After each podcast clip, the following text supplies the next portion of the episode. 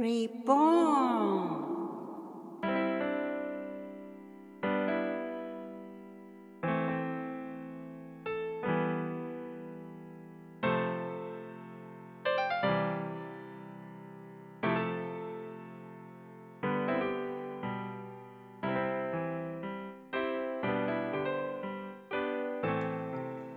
皆様こんにちは。リボーンの時間です。誰でもが新しく生まれ変われるきっかけになる願いを込めて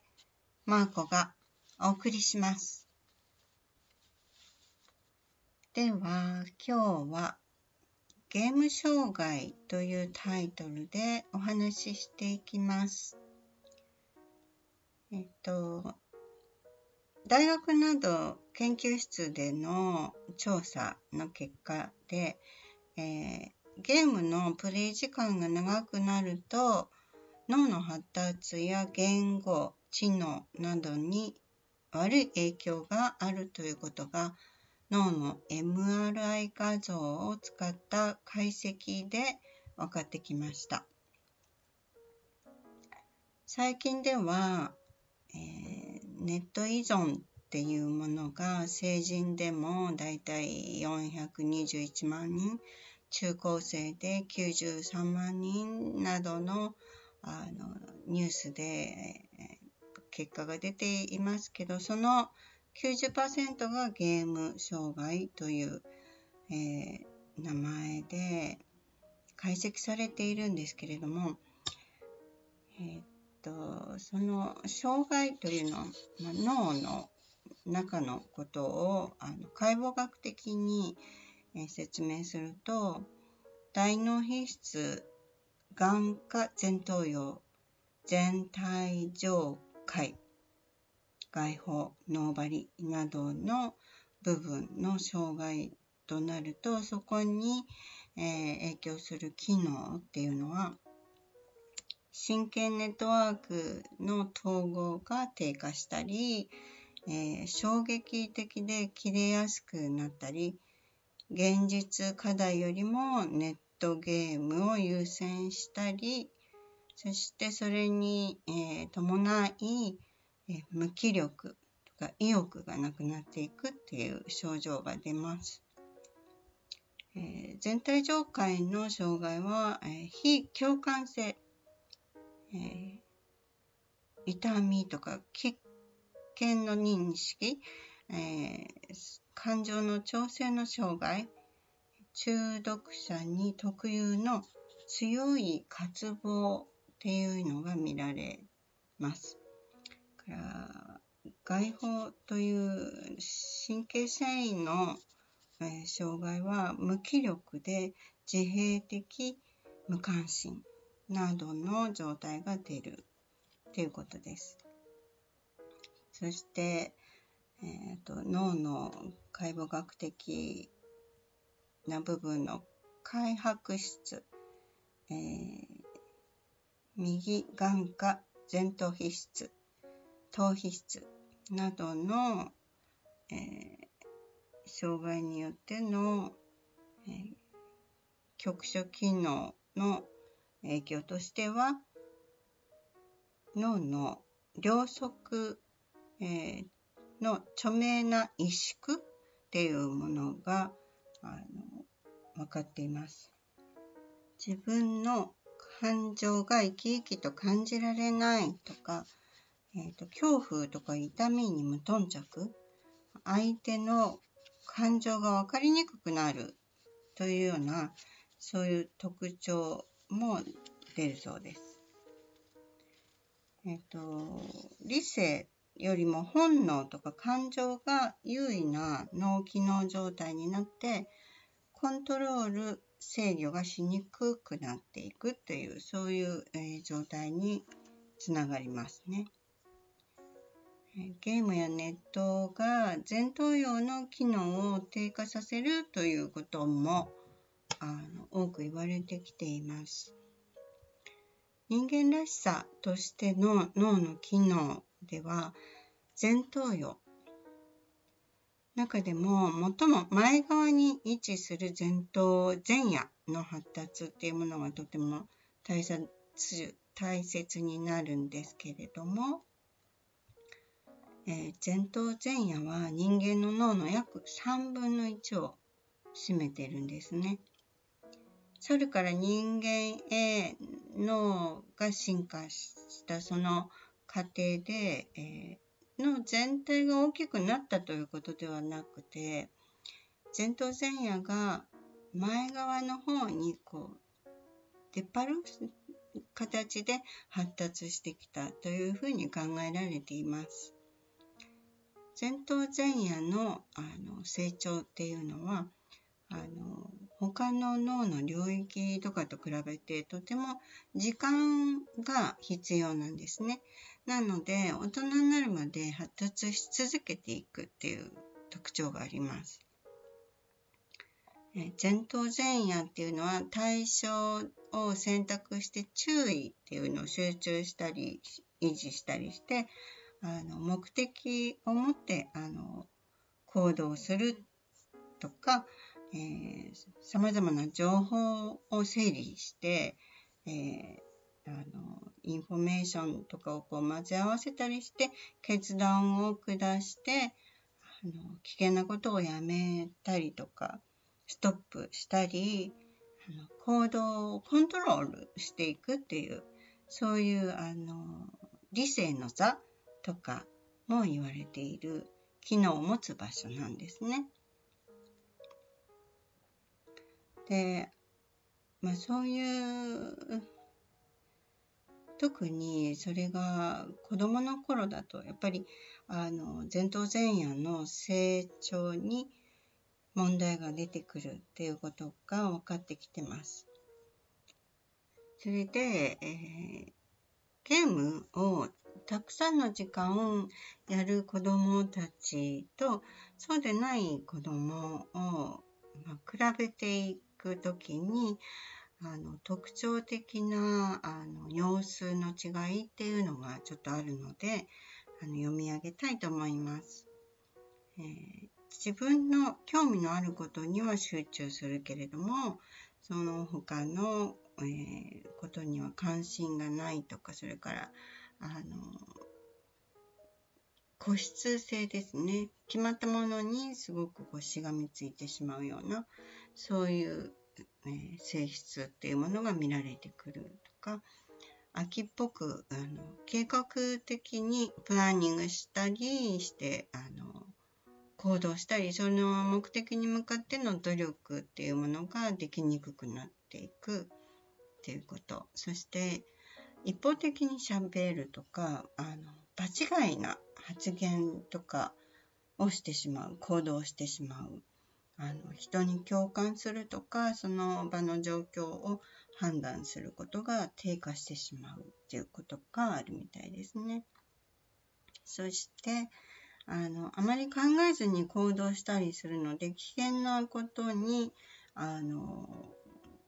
入ってしまうっていう危険な場所に危険な行為をしてしまうとか慎重さの欠如欠如っていうのがある見られたりするみたいですね。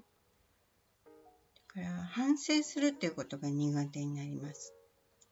自己反省力の低下ですね。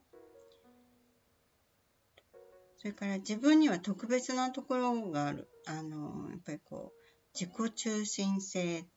とか責任転嫁みたいな部分が出てくるみたいです。じっと座っていることができない。絶えず動いてしまう。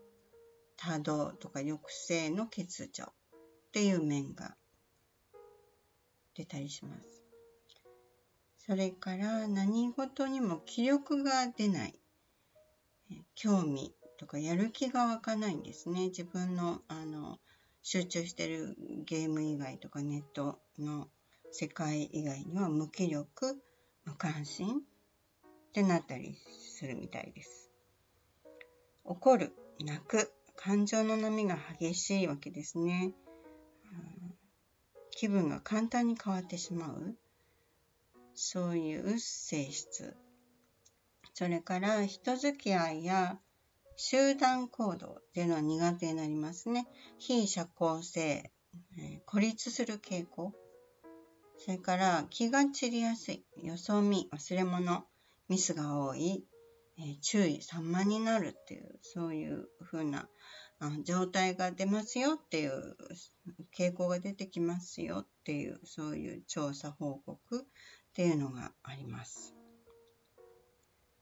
えー、ゲーム障害はゲームに熱中して、えー、利用時間などプレイの時間ですね、え、自分でコントロールができなくなって日常生活に、え支障トラブルが出る病気としての、まあ、分類になるんですけども WHO では新たな病気としてあの加えるという、えー、ことになっています。えー、ゲーム障害っていうものをあの、まあ、病名というのですかねやはりそういう枠を作って観察していかなければいけないというあの問題が出ているということなんですけども、あの私たちの行動っていうのは脳の前頭前野と大脳辺縁系によってコントロールされているわけです。で前頭前野はあの主に理性をつかさどっていますね。えー、大脳辺縁系は本能感情を司っています。えーえー、普段は前頭前野の働きの方が優勢なんですけどゲーム障害っていうのが起きると前頭前野の働きは悪くなって依存状態から抜け出すのはとても難しくなってしまうということです。特に未成年者では前頭前野の働きが十分に発達していないため、えっと、ゲーム障害っていうのが起こりやすくなっていて、あの、将来にあのつながって影響が出ていくっていう可能性があのとても深刻になっていくっていうことが考えられますね。であのゲーム障害っていうのの診断の、まあ、基準というのか、えーと今、えー、主に4つの項目をちょっと挙げますけれども、えー、1つはゲームをする時間のコントロールができない。が2つ目は他の生活の関心のあることや日常の活動よりもゲームが一番の優先であるということ。それから3番目ゲームによって問題が起きてるんだけれどもあの問題があってもゲームは続けるっていう問題解決に至ることができないっていうね。それそれから4つ目、え、学業とか仕事、え、家のことなどの、え、日常生活に、えとてもあの著しいトラブルが発生してきてるっていうそういう項目が全て当てはまってえ、ー、と、12ヶ月以上続く場合、ゲーム障害と診断されます。でも、この4つの、あの、すべて当てはまって、しかもそれがすごくすごく重症な場合は、12ヶ月より短くてもゲーム障害で、えー、診断されることがあります。本能的に近くなって恐怖不安とか感情的なあの感覚の生活に入っていて理性のバランスが崩れていくっていうことにつながっていくのでいろんなトラブルっていうのはやっぱりあの家の中ファミリーの中でもいろいろ起きると思いますね。ですから前頭葉からあの、うん、コントロールされる思考とか行動のあの、うん落ち着いた生活っていうのが侵されていくっていうそういうことにもまああの子どもの頃からあの影響が出るっていうこともあるんだと思いますけど、あの、この前頭前野の部分っていうのは、あの、成長はさっきから言ったように穏やかに発達していく部位で大人になるまで続いていて、あの、落ち着いていくのは20歳ぐらい、20歳くらいなので、あの、そこに至るまでに、あの、昼と夜が反転してしまうとか、食生活も乱れていく。そうするとやはりあの運動量も減っていきますし、あの筋力、骨力も弱って、あの骨が弱くなっていって、あの脳からセロトニンも出るのが少なくなっていく状態に陥っていきます。そうすると、やはり攻撃性とかが出てくるので、暴力につながったり、あの依存性からいろいろな悪い習慣につながっていったりっていうあの関連性も出てくるのであの家族間の関係のの難しさっていうのも出ていくのではないかなと思います。修復する方法としてはやはり認識するあの自分で認知するっていう知らされるということもとても大切ですし家族全体で生活の内容というのを見つめてあのまあみんなが参加して変化を生んでいくっていうゲーム以外のものに心が向く方向をあの変えていくっていうそういう方法が考えられますけれどもでもまあいずれにしてもコミュニケーションが取れない状態で難しい関係性の中で、まあ、良い状態っていうのを作り直していくことがとてもあの難しいと思いますね。それから一方的なアプローチでもなかなかそれが解決していくのは難しいなっていうあの予測が立てられます。日本の人っていうのはあの普段からいろいろなことを話したり調整して解決していくっていうあの、まあ、問題をその日のうちに解決するとかねあのファミリーの中でもそういうとことん話をする、うん、時間をかけて話をする解決するっていうそういうあコミュニケーション形式っていうのはなかなか定着していないっていうこともああるかもしれないのでやはり問題が長く大きくなってからの話し合いっていうのが難しくなりがちという、まあ、あの社会の形態っていうのがどうしても見られたりします。そしてセロトニン、ね、幸せ物質とか喜びとかこうあのやる気を起こすとかっていう物質が脳からも出にくかったりしていくとうつ状態が進んでいったりそうすると顔の表情が固まったり無表情に見えたりえ無気力からのあの昼夜反転それからのファミリー間でのすれ違いとかどんどん負のサイクルに陥ってしまうことも多いようですね。ですから、まあ、あの、長くなってしまったり、問題が大きくなってしまったりしても諦めず、勇気持って、あの、